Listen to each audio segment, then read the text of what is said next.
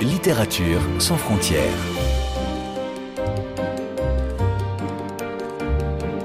Catherine Fruchon-Toussaint. Fanny Renard. Bonjour à toutes et à tous. Est-ce que la littérature est morte? Est-ce que le cinéma est mort? Est-ce qu'on filme pour voir ou pour regarder? Est-ce qu'on écrit pour convoquer des spectres? Et que disent toutes ces images qui envahissent nos existences Que peuvent les mots pour dire la vie? Toutes ces questions et bien d'autres traversent le livre de notre invité qui vient de paraître sous le titre 24 fois la vérité, édité par le Tripode. Bonjour Raphaël Meltz. Bonjour. Vous êtes l'auteur de ce roman qui en effet glisse d'un art à l'autre, d'une époque à l'autre et d'un homme à l'autre. Puisque dans un dispositif narratif très oulipien sur les traces de Georges Perec, bien entendu cité dans le livre, vous racontez en alternance l'histoire de Gabriel, né en 1908 et qui traversera le XXe siècle comme un observateur du monde qu'il filmera abondamment puisqu'il était opérateur d'images, et l'histoire de son petit-fils Adrien, journaliste et romancier que l'on suit au quotidien, écrire entre autres et justement sur son papy.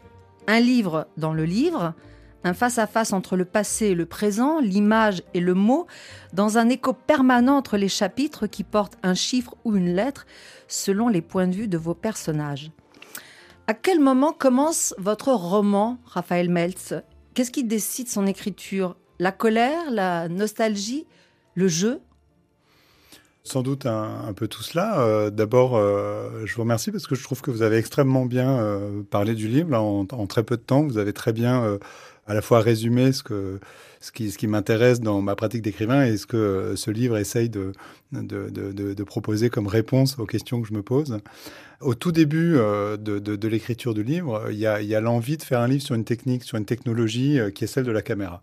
Vraiment, je me suis dit, bah, c'est un, objet qui en effet a traversé le XXe siècle et, qui nous amène, à aujourd'hui, puisqu'aujourd'hui nous avons tous, quasiment tous, une caméra dans la poche. Donc je trouvais intéressant de, retracer l'histoire de cet objet. Et puis en fait, je me suis rendu compte que c'est impossible d'écrire un livre sur un objet, euh, même si on aime beaucoup les objets, c'est mon cas, c'est très difficile d'en faire des personnages réellement. Donc petit à petit, les choses ont évolué et finalement la caméra reste très présente dans ce livre. Mais en fait, c'est moins la question de la caméra que de ce que regarde la caméra et qui est derrière la caméra. Et en effet, alors que encore une fois au début, je pensais ne faire que l'histoire d'un personnage traversant le XXe siècle avec sa caméra. J'ai aussi introduit un personnage contemporain qui permet de, changer les points de vue et changer même l'écriture, puisque les, chapitres s'alternent avec des, modifications même dans le style de, l'écriture. Et en effet, ça me permet de, boucler euh, cette question du regard, c'est-à-dire le regard du début du XXe siècle, le regard de, là où on en est maintenant du XXIe siècle, et entre les deux, euh, tout ce, ce fracas qu'a été euh, ce XXe siècle.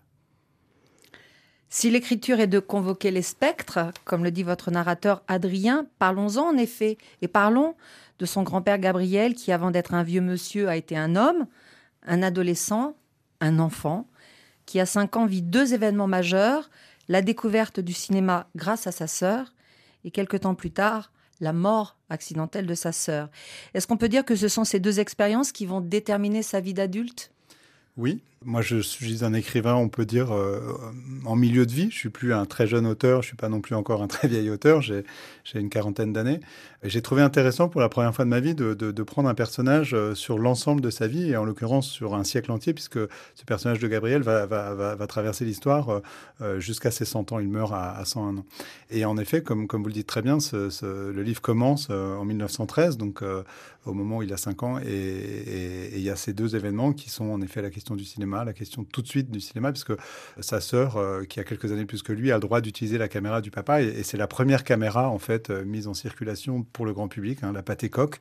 Euh, donc c'est un grand bloc comme ça de bois, on tourne une manivelle et on, et on, tourne donc les toutes premières images. Hein, 1913, le, cinéma n'a même pas 20 ans, il faut imaginer qu'on est vraiment dans le, les tout débuts du cinéma.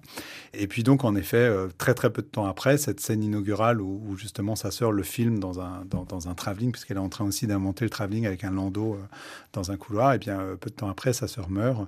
Et, et donc, en effet, on va voir Gabriel qui tout d'un coup est devenu un enfant unique. Ça n'était pas un enfant unique, mais il devient un enfant unique. Et il va en effet se confronter à cette question de l'absence et cette question du regard. Et les deux vont être intimement liés tout au long de sa vie, notamment parce que donc il décide très jeune de devenir opérateur. En fait, il prend le relais de sa sœur hein, de façon très claire. C'est lui qui prend une caméra. Son père va lui offrir la, caméra euh, suivante de, de chez Pathé, qui est la Pathé Baby, en 1923. Et à partir de ce moment-là, il ne va pas arrêter de filmer quasiment tout au long de sa vie. Il sera derrière une caméra. Et évidemment, euh, se mettre derrière une caméra, c'est aussi mettre les choses à distance et de ne pas regarder complètement euh, sa vie en face, jusqu'au moment où, à un moment, euh, il va finir par rencontrer l'amour alors qu'il a une quarantaine d'années. Et à ce moment-là, oui, il va, il va accepter de poser sa caméra pour regarder en face ce qui est en train de lui arriver.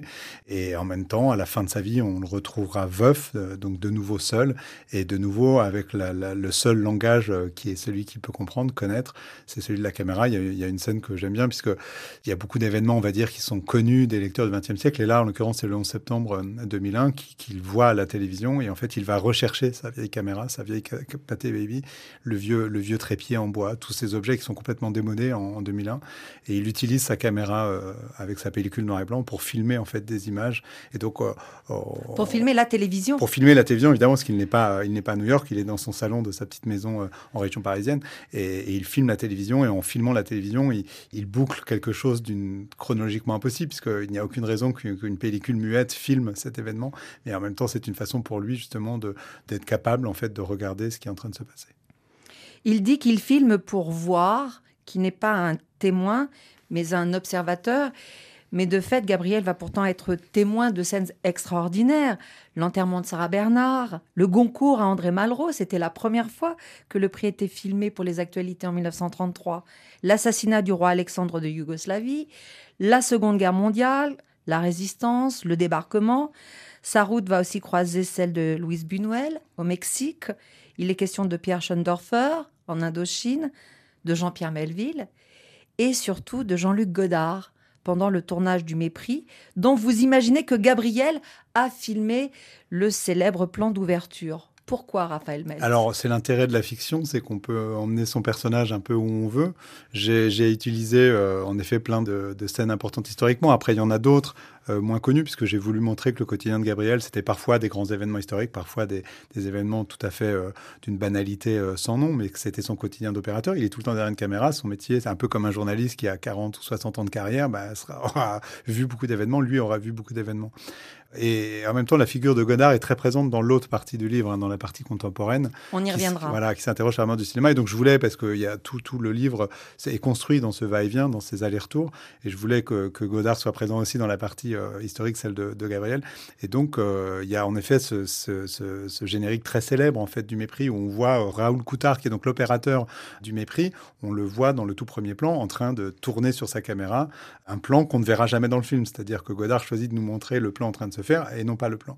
Or, ce qui est intéressant, c'est qu'on ne se pose jamais la question de qui est en train de filmer la personne qui filme, puisqu'en fait, on voit une caméra, mais il faut bien qu'il y ait une caméra. Et donc, j'ai postulé, j'ai inventé que, que, mon personnage était celui qui est derrière l'autre caméra, la caméra qui est en train de filmer la caméra.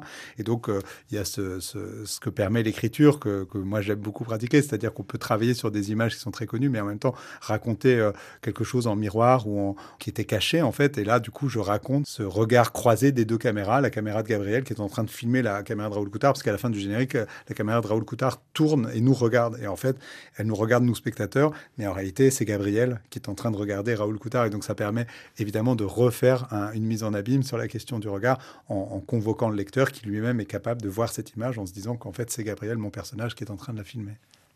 Donc, évidemment, puisque le mépris à tous égards est un peu comme le précipité, le miroir de votre roman, en tout cas la cristallisation de certaines de vos questions, je vous propose qu'on écoute cette scène, le générique du film avec cette sublime musique de Georges Delru et la voix non pas de Jean-Luc Godard, comme on le croit euh, trop souvent, et j'ai fait longtemps cette erreur jusqu'à la révélation récente d'un ami et je l'en remercie.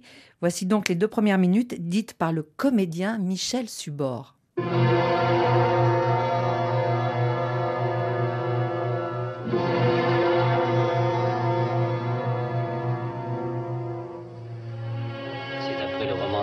Moravia. y a Brigitte Bardot et Michel Piccoli.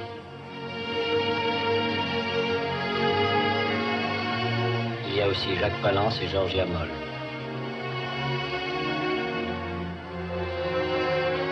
Et Fritz Lang.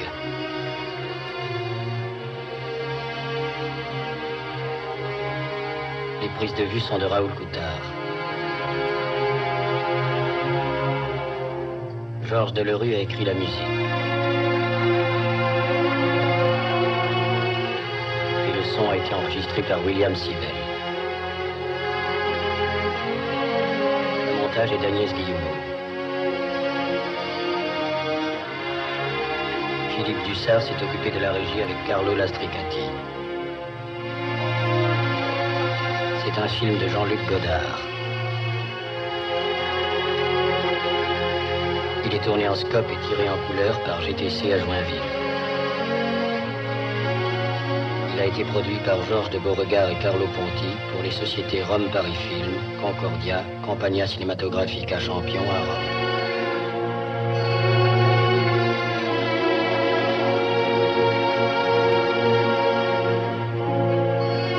Le cinéma, disait André Bazin, substitue à notre regard un monde qui s'accorde à nos désirs. Le mépris est l'histoire de ce monde.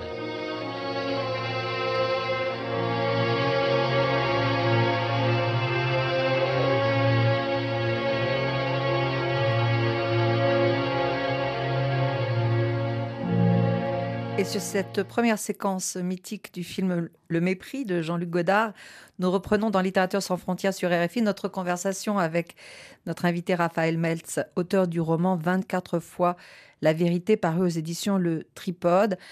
Un titre en référence euh, au cinéma, puisque c'est 24 fois comme 24 images par seconde, soit la vitesse de défilement d'un film. Enfin, plus tout à fait d'ailleurs puisque vous nous l'apprenez, aujourd'hui, la norme imposée par la télévision, c'est 25 images par seconde. C'est cela, Raphaël Meltz?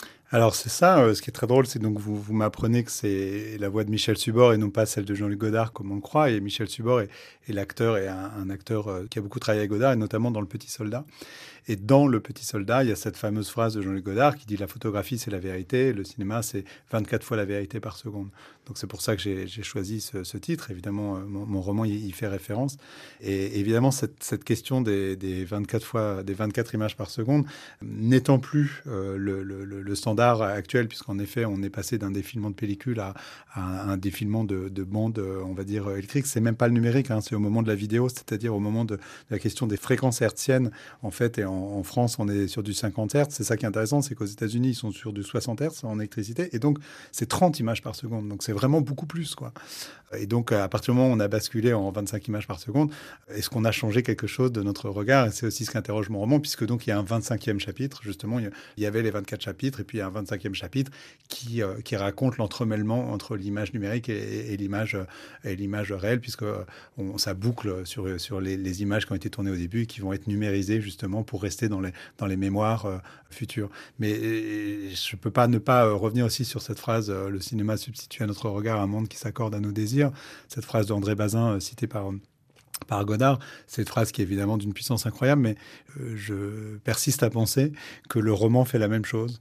Et en tout cas, moi, je, crois et j'ai envie de croire encore que le roman peut substituer à notre regard un monde qui s'accorde à nos désirs. Et j'ai été frappé parce que lorsque j'ai sorti mon roman, beaucoup de, beaucoup de gens m'ont dit Ah, mais l'histoire de ton grand-père, elle est incroyable et tout. Mais c'est pas du tout l'histoire de mon grand-père, en fait. C'est un grand-père entièrement imaginaire, de la même façon que le personnage contemporain n'a rien à voir avec moi. Enfin, c'est ce qu'on appelle la littérature. On invente, en fait, et justement, on substitue à notre regard un monde qui s'accorde à nos désirs. Et en regard de ces 24 secondes qui deviennent 25, donc vous consacrez 25 chapitres à Gabriel numérotés de 1 à 25, donc en regard et en alternance, pour Adrien, 26 chapitres, comme les 26 lettres de l'alphabet, de A à Z.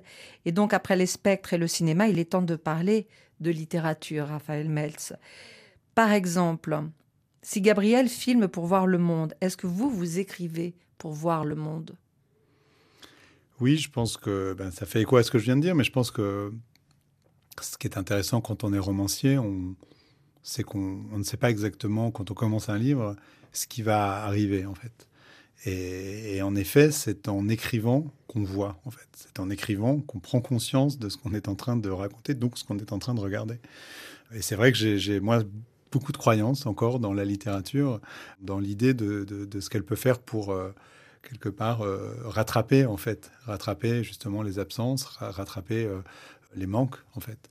Et je crois beaucoup à cette force incroyable qu'a la littérature, et, y compris en tant qu'écrivain, moi, en effet, elle m'aide énormément. Euh, elle m'aide à structurer ma pensée, c'est-à-dire que c'est en écrivant que, je réfléchis le monde. Et elle m'aide évidemment énormément en tant que lecteur, puisqu'elle me, elle me nourrit, euh, elle nourrit mon regard. Et il n'y a pas très longtemps, je parlais avec un ami de la question de la de quel livre, quel livre nous avait marqué. Et lui me parlait de livres, comment dire, sur le, sur le, cerveau, sur la psychologie. Et je lui disais, c'est drôle, moi, c'est vraiment les romans, en fait. J'ai appris énormément de choses sur le monde dans les romans, beaucoup plus que sur, dans des livres qui sont des livres, on va dire, documentaires, qui sont censés parler du monde, mais qui m'apprennent moins de choses. Moi, je crois plus dans, ce que la littérature est capable d'amener à un lecteur que n'importe quelle autre forme d'écriture, qui serait l'écriture même journalistique. Et Dieu sait que c'est passionnant, l'écriture journalistique. Mais la, littérature, dans son côté euh, absolument débridé, justement, sans aucune limite, me semble être euh, le langage ultime. Alors précisément, Adrien a deux amis, Antonio, qui lui dit que le cinéma est mort. C'est pour ça qu'on a eu toute cette évocation autour du 7e art et autour de, Gabriel. Et notre ami Albert, qui est écrivain, qui lui dit que la littérature est morte. Hmm. Et Adrien, troisième A d'ailleurs, qui est un peu donc le trait d'union entre les deux, et les trois, c'est presque les trois facettes du même homme, comme le trépied d'ailleurs sur lequel mhm. on peut poser euh, la caméra. Où est-ce que vous en êtes, vous, de cette réflexion sur euh, est-ce que la littérature est morte? Je viens d'entendre ce que vous dites, j'en ai pas l'impression. Hmm. Mais néanmoins, c'est une hypothèse sur laquelle vous travaillez. Alors, euh, il faut dire que le, roman, euh, le personnage d'Antonio prend beaucoup de place avec sa théorie sur la mort du cinéma, qui finit par, euh, donc en effet, rentrer un petit peu dans le narrateur, Adrien. Et puis, assez tard dans le livre arrive cet autre double. Vous avez tout à fait raison, ce ne sont que des doubles de lui-même, évidemment, même si ils ont leur personnalité très propre, mais c'est toutes les questions que se pose finalement c'est Adrien qui s'incarne dans, dans, ces, dans ces personnages en A. Et Adrien, donc euh, avec Albert, euh, a un dialogue qui est très différent, qui est beaucoup plus euh, puissant. Justement, là encore, je l'ai fait parler de façon très différente. Antonio est un peu déchaîné, un peu fou, il passe du coq à l'âne et tout. Et Albert est quelqu'un de très concentré justement sur la question littéraire. Et il y a deux, en fait, chapitres avec Albert. Il n'y en a que deux, alors qu'il y en a beaucoup plus pour Antonio. Le premier, c'est le moment où Albert raconte qu'il a essayé de faire un film. Et justement, c'est une espèce de, transition mentale sur le, passage, justement, du mot à l'image. C'est-à-dire qu'en effet, il avait écrit un livre, il a essayé de l'adapter, d'en faire un film, et il, a arrêté, il a renoncé tellement il, il était submergé par la complexité que ça lui posait de traiter l'image et non plus les mots.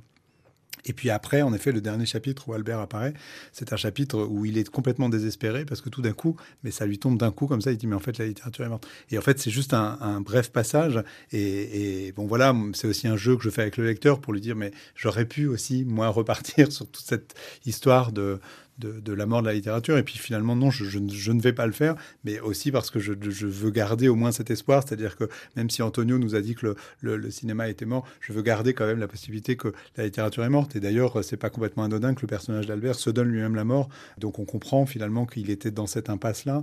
Et le personnage d'Adrien, lui, au contraire, va, essayer de survivre, va essayer de, croire dans la vie et de, se projeter dans l'idée que la vie est encore là euh, au bout, quoi, au bout de son roman aussi, au bout du roman qu'il écrit sur son grand-père et au bout du roman que moi j'écris en, le faisant écrire sur, euh, sur, sur ce grand-père. Et en creux, ça dessine un peu aussi votre portrait, euh, Raphaël Meltz. C'est-à-dire, on peut y déceler l'influence que le cinéma ou l'importance, plus exactement, que le cinéma a dans votre vie, puisque vous êtes écrivain, vous n'êtes pas cinéaste ni documentariste, et que la caméra n'est pas votre objet d'expression euh, euh, professionnelle, en tout cas. Et puis aussi, on y entend euh, le jeu que vous aimez tant, et c'est pour ça que je parlais de l'école de l'Olipo au début de, l'émission, mhm. parce que vous vous donnez des contraintes, vous vous mettez des cases, et puis vous jouez avec l'écriture, un peu aussi peut-être comme le faisait le nouveau roman. Et vous faites de, nouvelles propositions de, de, la littérature parce qu'il y a peut-être une forme de littérature qui est morte en effet. Oui, oui, ce qui est sûr, c'est que je, je, moi, je me suis beaucoup posé de questions euh, en tant que jeune écrivain sur ce qu'était la littérature contemporaine. Qu'est-ce que ça voulait dire aussi euh, aujourd'hui de croire encore au roman De la même façon que, que on peut se poser la question de ce que c'est que croire au cinéma aujourd'hui, quand on a le sentiment que beaucoup de formes ont été expérimentées déjà, euh, quand on voit la puissance aussi de, comme je le dis toujours, moi j'ai découvert Godard quand j'avais une vingtaine d'années, donc dans les années 90, à un moment où le cinéma ne, brillait pas justement par son, inventivité. Et donc c'est très troublant de, se pencher sur, sur les avant-gardes. Vous vous parlez du nouveau roman de Lolipo, c'est pareil, quand on les découvre un, petit peu après, parce qu'on est trop jeune pour les avoir vus en, lus en direct, mais qu'on les découvre un peu après, on se dit mais tellement de, problèmes ont été posés, tellement d'enjeux sont face à nous. Qu'est-ce que nous, euh, écrivains, jeunes écrivains contemporains, on va pouvoir faire? Et c'est vrai que ça fait plusieurs livres que je m'interroge énormément sur cette question de, de ce que peut et de ce que doit être en fait euh, la littérature. Quel espoir on peut avoir en elle et qu'est-ce que nous on peut apporter aussi Parce que c'est pas rien d'écrire un livre.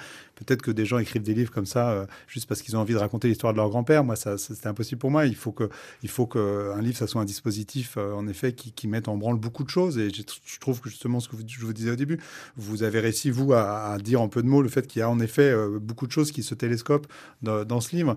C'est très important. Et la question de l'image, elle est centrale aussi, parce qu'on est aujourd'hui dans un monde où l'image est tellement euh, écrasante, prédominante mais euh, elle est aussi euh, proliférante, un peu comme des cellules cancéreuses. C'est-à-dire on ne sait plus ce qui est en train de se passer, ça prend trop de place, il y a une perte complètement de contrôle de ce que c'est que l'image. Et c'est vrai que la, phrase, en fait, le mot, elle a, elle a cette force incroyable de, de, de, de, quel que soit son degré de prolifération, elle sera toujours tenue. Il y a quelque chose qui est très beau, en fait. On ne peut pas, en fait, dans un roman, on ne peut pas faire trop, on peut pas, c'est-à-dire c'est, on tient quelque chose en fait. La, la, la langue française, enfin l'écriture, hein, ça vaut pour toutes les langues, mais moi je pratique la langue française. Elle a cette, beauté de, nous permettre d'être à la fois entièrement libre, d'aller très loin et en même temps on ne peut pas proliférer, on ne peut pas écrire comme une cellule cancéreuse ou alors vraiment il faut, aller très mal. Donc je sais pas, il y y a, en effet, c'est un enjeu pour moi, je, le vois bien, livre après livre, je m'interroge sur ce que c'est que le roman. Euh, là, euh, voilà, c'est un roman qui, du coup, euh, répond à la question de qu'est-ce que c'est que le cinéma aussi. Quelles sont ces deux formes euh, Peut-être le roman, c'était la forme triomphante du 19e, le cinéma, la forme triomphante du, du 20e. Et, j'avais envie de les faire dialoguer tous les deux pour savoir aussi aujourd'hui quel est l'avenir de l'un, quel est l'avenir de l'autre. Et évidemment, euh, le, tout dans un plaisir, parce qu'il faut que ça reste un plaisir pour l'auteur et j'espère ensuite pour le lecteur. Oui, il y a un jeu et un enjeu dans la littérature. Et je voudrais juste euh, citer euh, quelques passages que vous consacrez euh, à l'écriture, alternativement Adrien ou Albert qui s'expriment.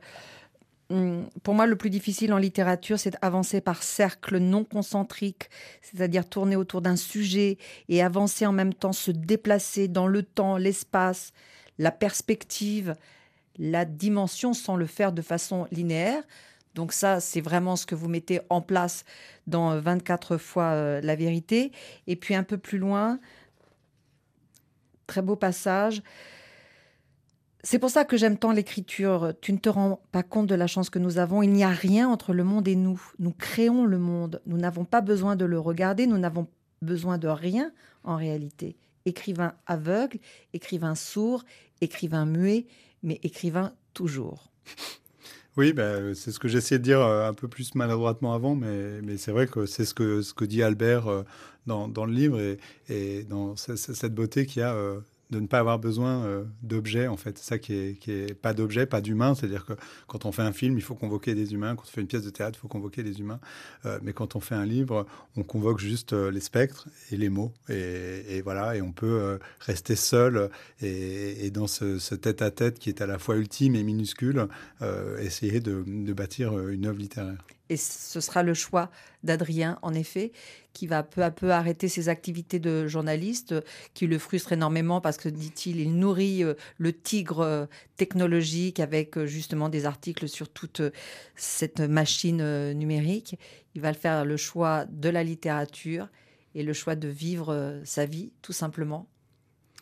Oui. Euh, Ça, c'est une belle, c'est une belle promesse de vie oui, oui. C'est une profession de foi, presque. Oui, oui, oui. Euh, pour, pour, euh, c'est, encore une fois, c'est pas du tout le même personnage que moi, parce que moi, je n'ai jamais été journaliste pigiste, j'ai jamais travaillé dans les nouvelles technologies. Mais ce qui est sûr, c'est que je partage avec lui cette idée que le, salut a un petit peu à voir avec l'écriture. Et c'est vrai que c'est, des gens m'ont reproché, par exemple, l'idée que je disais du mal des journalistes, alors que c'est pas du tout des mal des journalistes, c'est bien la, posture dans laquelle il est lui, c'est-à-dire de, de faire de la promo d'objets. En fait, c'est, des objets, quoi. Il y a beaucoup de gens, en fait, dont le métier est de faire de la promo d'objets, le nouvel, euh, le nouveau téléphone de telle marque, le nouveau petit gadget, la nouvelle petite enceinte connectée. Et, il prend conscience qu'en fait, il, ce faisant, il, fait l'exact inverse de ce qu'il cherche en tant qu'écrivain. C'est-à-dire, euh, en tant qu'écrivain, il cherche à sacraliser les choses. Et, là, il est en train de vendre euh, de la camelote, en fait. je crois qu'il dit ça, la camelote addictive, quoi. Et en effet, il y a, y a, y a quelque chose d'addictif dans ces objets, on s'en compte. Et c'est vrai que bon, c'est peut-être un petit peu binaire, un petit peu manichéen. Mais moi, je, crois beaucoup, en fait, que, encore une fois, la littérature est un espace euh, euh, qui nous protège aussi beaucoup euh, de la consommation, de la, de la bêtise, de la violence. Je pense qu'on connaît tous, on a tous des exemples et on a tous même vécu l'idée que des livres pouvaient nous sauver de quelque chose, en fait. Et, c'est vrai que c'est important de, de, poser, en fait, cette question-là.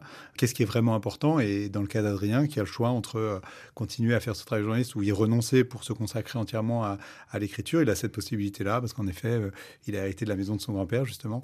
Et donc, il, il, pourrait en effet juste euh, se contenter d'écrire des romans et de ne rien faire d'autre. Et donc, c'est le choix qu'il va faire à la fin c'est un choix qui est voilà qui semble évident, euh, qui lui semble évident, mais aussi parce qu'on a traversé, je pense, à la fois la vie de, de son grand-père, que lui, ça l'a remué de, de, de, ressortir ces, questions-là. Et puis, en effet, aussi la question de l'absence de, la sœur qui, qui, le marque lui, parce qu'en fait, son grand-père n'a eu qu'un seul fils, et, donc ce, fils a eu de nouveau un seul fils. Donc il y a une généalogie de trois enfants uniques qui se succèdent, sauf qu'en effet, le premier n'était pas un enfant unique. Et je pense que, comme on le sait tous, les cette capacité qu'ont les, les, les, enjeux à sauter une génération. je pense qu'en fait, Adrien se retrouve finalement confronté aussi à, ce qu'a vécu Gabriel dans, l'absence de sa sœur. Et en fait, Adrien, il est seul aussi, il est seul. Et, finalement, il a vécu quelque part la même, la même problématique. Il a eu les mêmes problèmes que son grand-père, avoir du mal à vraiment affronter la vie. Et en effet, lui fait le choix de. D'ailleurs, il dit que voilà, il espère rencontrer l'amour et et que voilà, il espère de pouvoir réellement vivre et que jusqu'à présent, lui aussi, il était dans un déni de quelque chose de sa propre vie. Il y a en effet une question de, transmission, mais magnifique, à travers euh, l'image. Euh, comment retrouver euh, les absents grâce à un petit film qui reste et dans une scène ultime où on retrouve le visage d'Hélène, la sœur de Gabriel, morte trop jeune, et sans doute le portrait de la couverture de ce roman. Magnifique euh, illustration. On va citer euh, l'artiste d'ailleurs. Amena Nathan. Amena Nathan.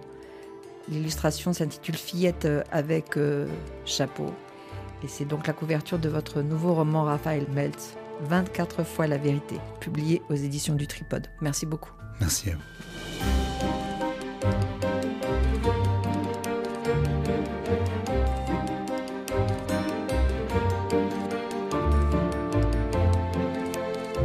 Littérature sans frontières.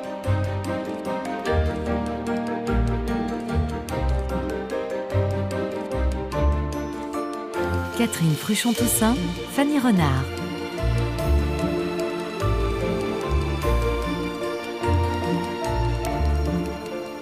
Pouvez réécouter cette émission sur le site rfi.fr en cliquant sur l'onglet Podcast. Et pour ne manquer aucun numéro de votre magazine, vous pouvez vous abonner à Littérature sans frontières dans votre application préférée et nous laisser un commentaire.